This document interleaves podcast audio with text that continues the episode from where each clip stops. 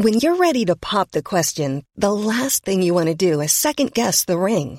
At Bluenile.com, you can design a one of a kind ring with the ease and convenience of shopping online. Choose your diamond and setting. When you find the one, you'll get it delivered right to your door. Go to Bluenile.com and use promo code LISTEN to get $50 off your purchase of $500 or more. That's code LISTEN at Bluenile.com for $50 off your purchase. Bluenile.com code LISTEN. There's never been a faster or easier way to start your weight loss journey than with PlushCare. PlushCare accepts most insurance plans and gives you online access to board-certified physicians who can prescribe FDA-approved weight loss medications like Wigovi and Zepbound for those who qualify. Take charge of your health and speak with a board-certified physician about a weight loss plan that's right for you. Get started today at plushcare.com slash weight loss. That's plushcare.com slash weight loss. plushcare.com slash weight loss. Since 2013, Bombas has donated over 100 million socks, underwear, and T-shirts to those facing homelessness. If we counted those on air, this ad would last over 1,157 days. But if we counted the time it takes to make a donation possible, it would take just a few clicks. Because every time you make a purchase, Bombas donates an item to someone who needs it. Go to bombas.com slash ACAST and use code ACAST for 20% off your first purchase. That's bombas.com slash ACAST, code ACAST.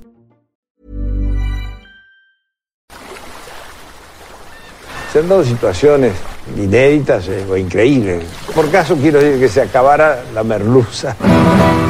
No me digas que merluza, no mariposa, que yo sí como merluza.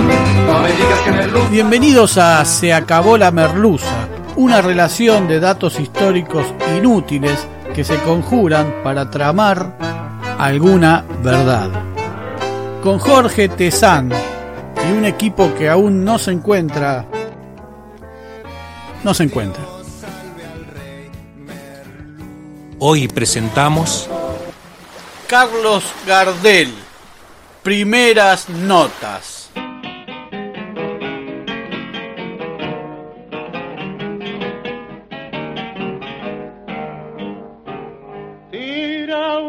La.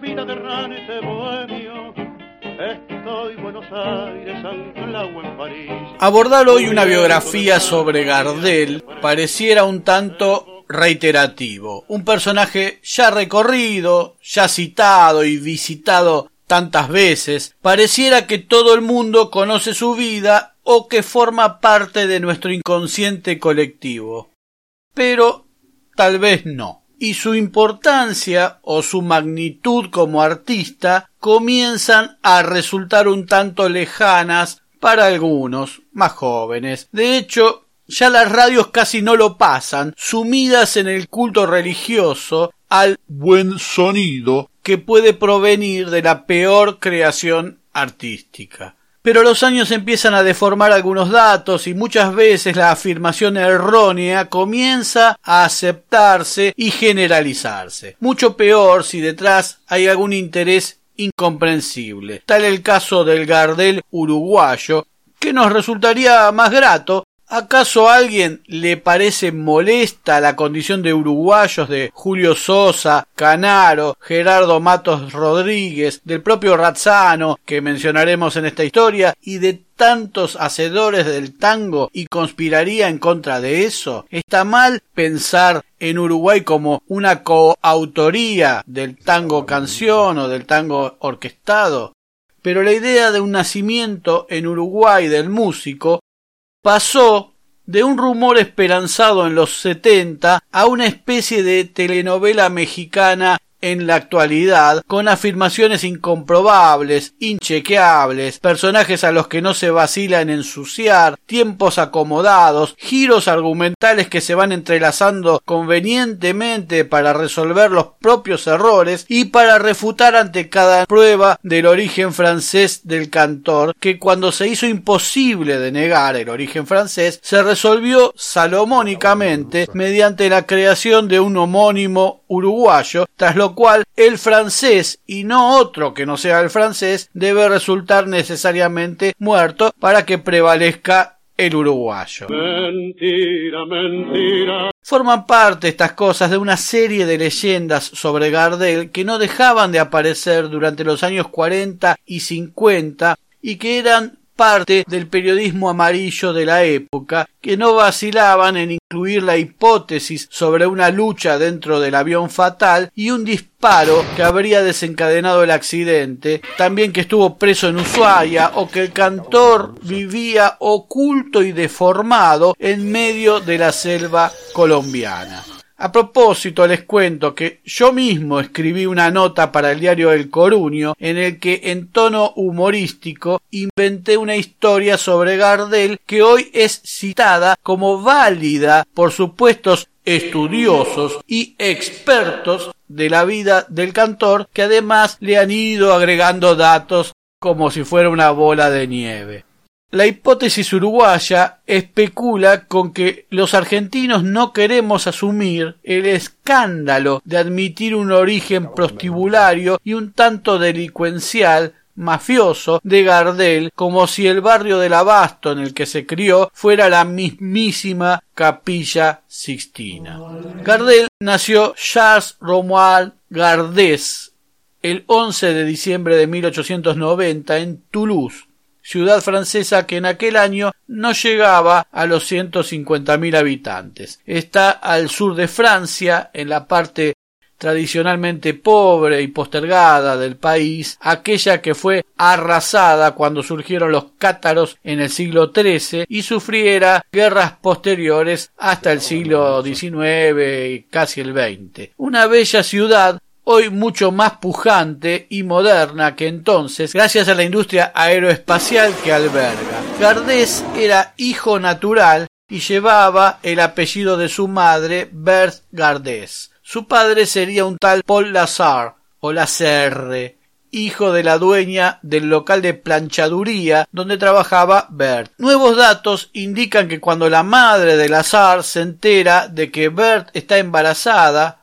o de que tuvo un hijo con su hijo, impide el casamiento entre ambos y entonces huyen a Buenos Aires, a donde Bert habría llegado junto al tal Lazar y su hijo de dos años de edad. Pese a la versión tradicional, y más documentada que afirma que Bert vino sola con el pequeño Charles. Pero Lazar se vuelve a Toulouse, según esta versión, con otra mujer de apellido Boyer, a la que también abandona para formar pareja con Clementine Amiad, con quien tuvo hijos que serían hermanos de Gardel. Una de estas hijas aseguraba que Lazar le pagó los a Gardel en un colegio privado, sería el de los salesianos, y viajaba a visitarlo frecuentemente, y que Gardel le correspondía cuando ya era conocido y viajaba a Francia en giras pero habría un pequeño bache en el relato de la hija de Lazar, ya que el primer viaje de Gardel a Europa es de 1923, cuando Lazar llevaba un par de años muerto. La propia hija de Lazar nació en 1921, por lo que estas historias le habrían sido referidas mucho tiempo después. Lo cierto es que madre e hijo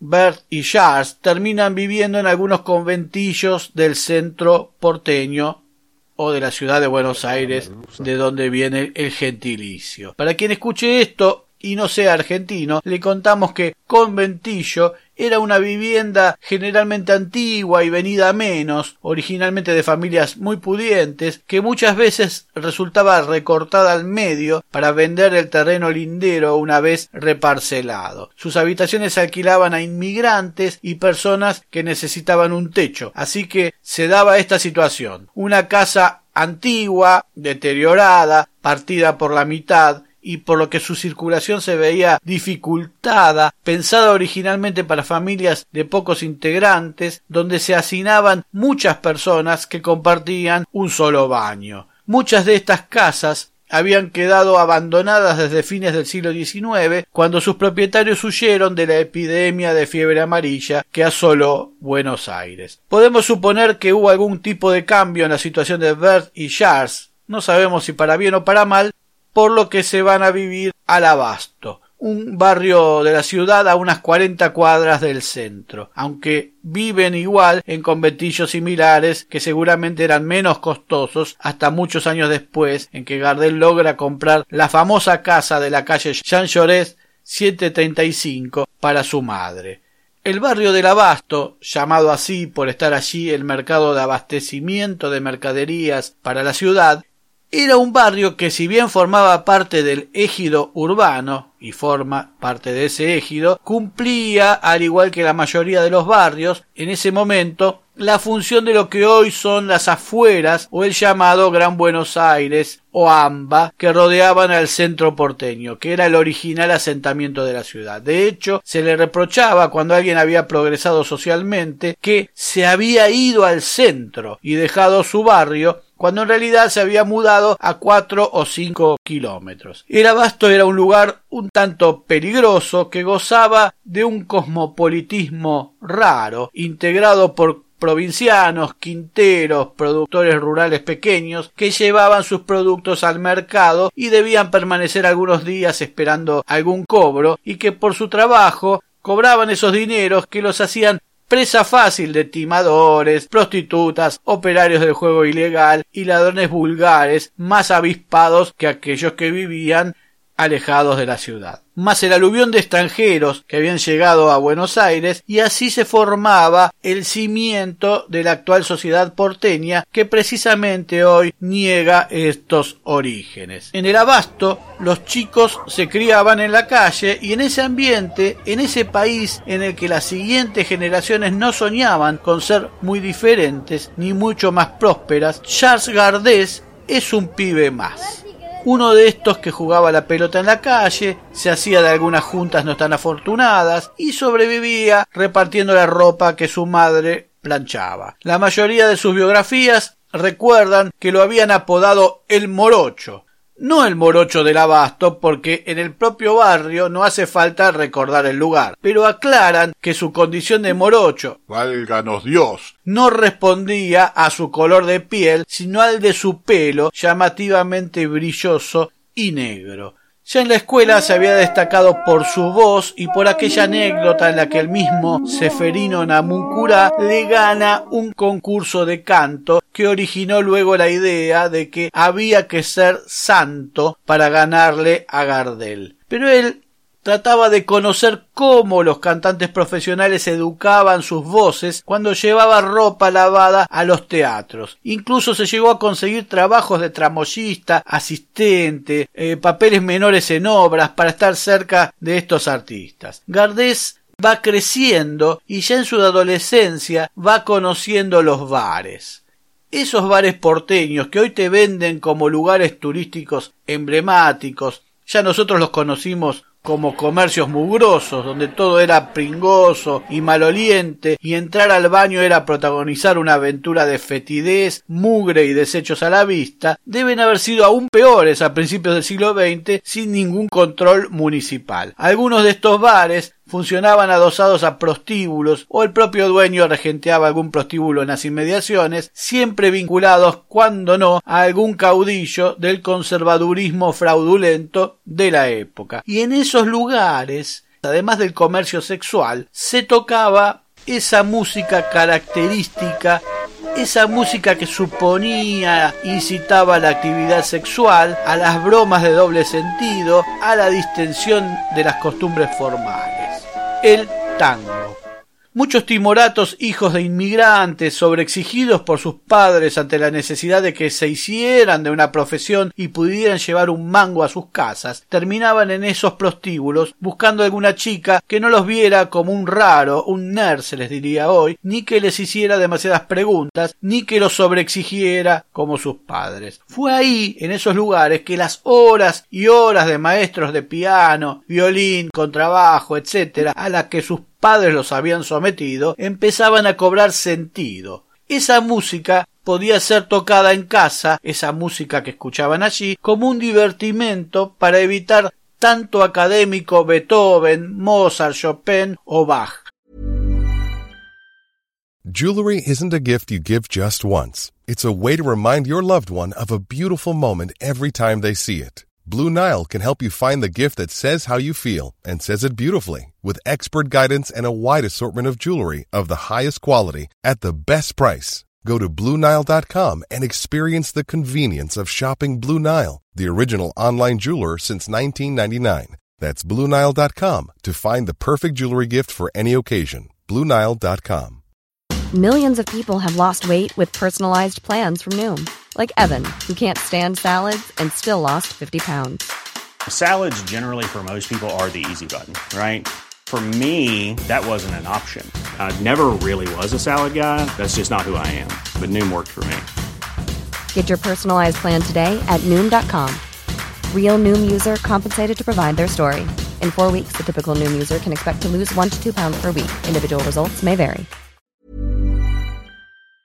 Y para demostrar a sus amigos que tenían algo más de calle que la cuadra donde vivían. Así que muchos de estos pibes, más cercanos a la clase media que Gardel, recordaban de memoria esas melodías, fruto de la improvisación, la repetición y el ensayo y error de músicos de talentos modestos, las anotaban en partituras y las tocaban, desperdigándolas mucho más allá de su lugar de origen, y años después muchos las registraron con sus nombres y ganaron cuantiosas sumas tocando con arreglos y músicos profesionales en teatros familiares aquellos tangos que los jefes de familia conocían de los prostíbulos y cuyo conocimiento previo no podían admitir a sus esposas sentadas junto a ellos. Los tangos eran rebautizados con nombres más familiares, aunque haciendo un guiño a quien los escuchara al conservar algún rasgo de su nombre original. Así, el tango La cara de la luna no era otro que La concha de la lora que se tocaba en los lupanares. O llevaban como títulos los nombres de prostitutas, Lita, Yvette y Yvonne, para que la audiencia supiera de qué se trataba, aunque las letras luego que les adaptaron no hacían referencia a esas personas ni a ningún hecho relacionado con esas personas. Gardés se mantiene cerca de ese ambiente de tipos que lograban trascender la miseria general a través de recursos no muy legales, que arrastraban algunas muertes, tipos de cuchillo a la cintura, chorros menores, proxenetas, es la vida de ese lugar. Pero ya por el año 10, Gardés cantaba en los bares por monedas, con algunas orquestas de muchachos más voluntariosos que talentosos, las canciones que se podían cantar. Rancheras, zambas, chacareras, canciones criollas, o lo que ellos entendían que eran eso, géneros dignísimos que los carreros que venían del interior aplaudían a rabiar, pero ajenos a la situación social de aquella Buenos Aires y de lo que les pasaba a ellos. Los tangos no tienen letra y hay toda una vida cercana para él que no se puede cantar. Ni siquiera la podía tocar Gardés porque apenas sabía rasgar la guitarra. Pero Charles ejerce la astucia del franela, del trapito que te cuida el auto, que te trata bien, que finge un interés por vos que no tiene, que te da charla para caerte bien, y empieza a entender otro mundo que está más allá y empieza a descifrar cómo salir de allí canta y forma dúos con cantantes menos afortunados, empieza a delinear repertorios, a tratar de llegar al corazón de la gente, a descifrar qué cosas conmovían a los demás, a trabajar la nostalgia del foráneo. Lástima que el tango no se cante, porque a la gente le gusta tanto que si se cantara el tango además es una contraseña, es decir, que uno pertenece a cierto ambiente, a cierto nivel de comprensión de las cosas, moderno para el momento, que los demás evalúan como sabias y acertadas. Empieza a ser una identidad qué lástima que no se pueda cantar.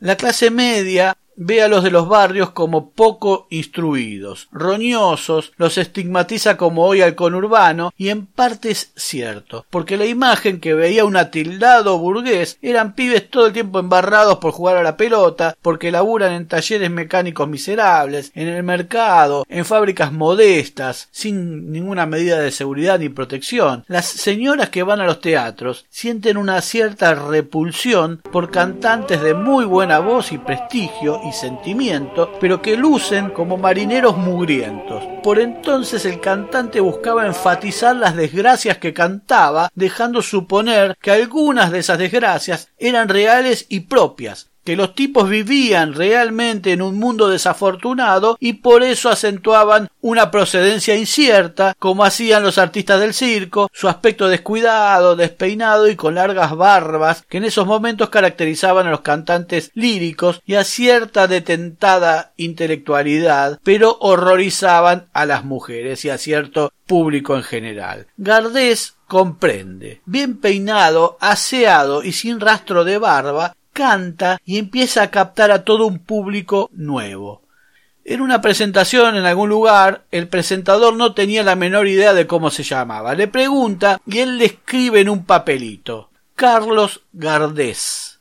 La S final manuscrita del cantor tiene un rulito en el sector superior que luego baja para formar la pancita de la letra. El presentador cree que ese rulito es de una L manuscrita y en el apuro por fingir naturalidad lee mal y lo presenta como Carlos Gardel.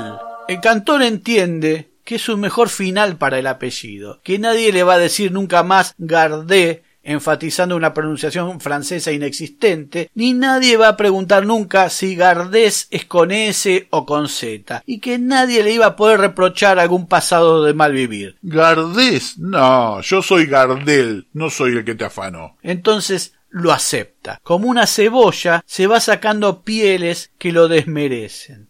Mucho se ha hablado de un Gardel delincuente, que era experto en el cuento del tío, de sus aficiones por las apuestas, de que estuvo preso en Ushuaia, pero no hay ningún dato chequeable. Por delitos menores no pudo haber estado en Ushuaia, pero es cierto que tuvo algunas entradas en la comisaría, lo cual no puede endilgarse solo a su mal proceder con la policía de Ramón Falcón y Luis de Lepiane encima. Su prontuario desaparece cuando tiene la oportunidad de salir del país a cantar y era preciso que fuera limpio. Forma dúo con José Razzano, una voz muy diferente y con quien tuvo sus idas y vueltas no exentas de cuestiones legales. Razzano terminó perdiendo la voz y Gardel tuvo una conveniente independencia que no le fue tan sencilla. En algún momento con Gardel ya en el exterior y solista, Razzano logra que los discos nuevos de Gardel salieran en la Argentina como si fueran del dúo, poniendo de un lado del disco un tema cantado por Gardel y en el otro uno cantado por Razzano. Sin embargo, Razzano termina siendo una especie de representante de Gardel en la Argentina, aún de sus asuntos más privados. Pero a Gardel le rondaba una idea, tomar alguno de esos tangos prostibularios, arreglarlo, cambiarlo poco o mucho, lo que sea, y hacer una melodía entera. Sobre esa melodía escribir una letra que se pudiera cantar. Y así sucede con Mi Noche Triste.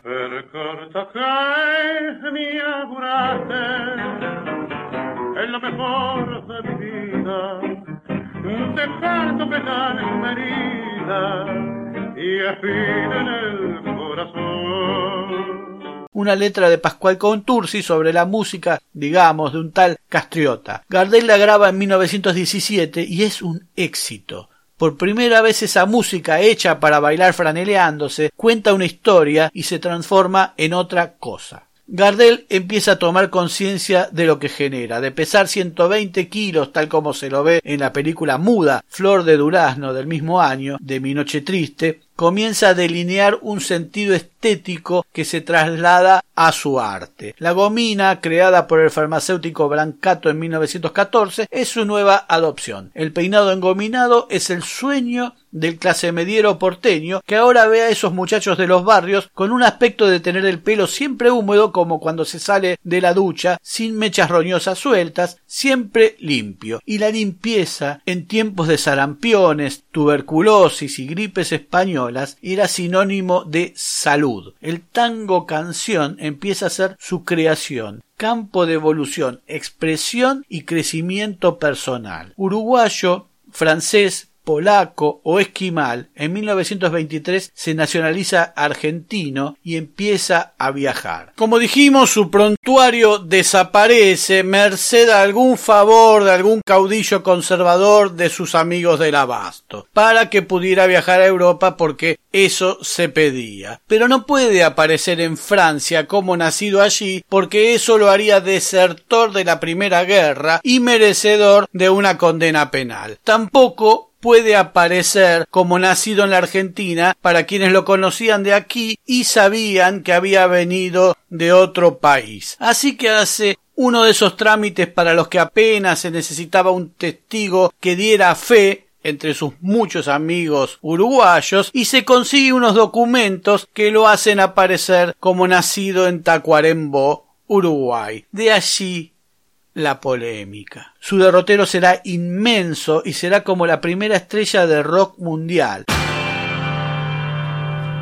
vendió millones de discos, filmó películas, puso la semilla que impulsó la creación de una cinematografía nacional que dura hasta el día de hoy, hizo un aporte invalorable a la música y la cultura argentina, acercó la lírica y las artes más refinadas al pueblo que lo parió, fue querido, disfrutó de la vida, se dio sus gustos, hizo que a su madre, humilde planchadora y lavandera que sufrió muchas humillaciones por su condición por ser madre soltera, la trataran como una reina y volviera a triunfar a Toulouse. Ganó mucho dinero y lo gastó también, pero el saldo fue positivo. Su final no le hizo justicia a su carrera, que quedó sumida bajo un manto de tristeza que no la representaba, que hasta contribuyó a la imagen triste y no realmente trágica que conserva el tango. Para muchos, Gardel es un ícaro criollo que voló alto y cayó. Es una estatua en la chacarita donde ya se entra con una actitud pesadumbrosa y no en alguna plaza o monumento popular. Cuando éramos chicos, muchos de los viejos, la gente mayor, se sentía dolida porque existía la sensación de que aún por entonces Gardel estaría vivo. Cronológicamente era posible y cantándole al pueblo como pudiera y el pueblo lo iba a seguir aceptando. Esta no ha sido una biografía estrictamente cronológica. Gardel creció una infancia de carencias con muchas similitudes con las de aquel barrilete cósmico con el que ahora compartirá estrellas y nunca dejaron de ser los niños que se divertían con aquello que el de arriba les había regalado. Se acabó la merluza. Muy pronto nuevos capítulos de Se acabó la merluza. Se acabó la merluza es idea, redacción, recopilación y hace lo que puede Jorge Tezán. Muchas gracias. Soy aquel cantor del arrabal, jilguero criollo que pulso la humilde musa de pergal. Me acuerdo de hace veinte abriles, de aquellos bailes a cantines no olvides de seguirnos en las plataformas, poner like, suscribirte, campanita y todo lo que la red social admita. Hasta pronto. Todo lo ha llevado el almanaque, todo, todo ya se fue. ¿Dónde estarán los puntos del boliche en el que yo cantaba mi primer canción? Y aquellos patios donde pronto conquisté aplausos tauras, los primeros que escuché. Donde estarán traverso el cordobés y el noy, el pardo Augusto Flores y el morocho al lado. Así empezó mi vuelo de zorzal. Los guapos del abasto rimaron mi canción. Hey, it's Paige DeSorbo from Giggly Squad. High quality fashion without the price tag. Say hello to Quince. I'm snagging high-end essentials like cozy cashmere sweaters, sleek leather jackets, fine jewelry, and so much more. With Quince being 50 to 80% less than similar brands. And they partner with factories that prioritize safe, ethical, and responsible manufacturing. I love that. Luxury quality within reach. Go to quince.com slash style to get free shipping and 365 day returns on your next order. Quince.com slash style.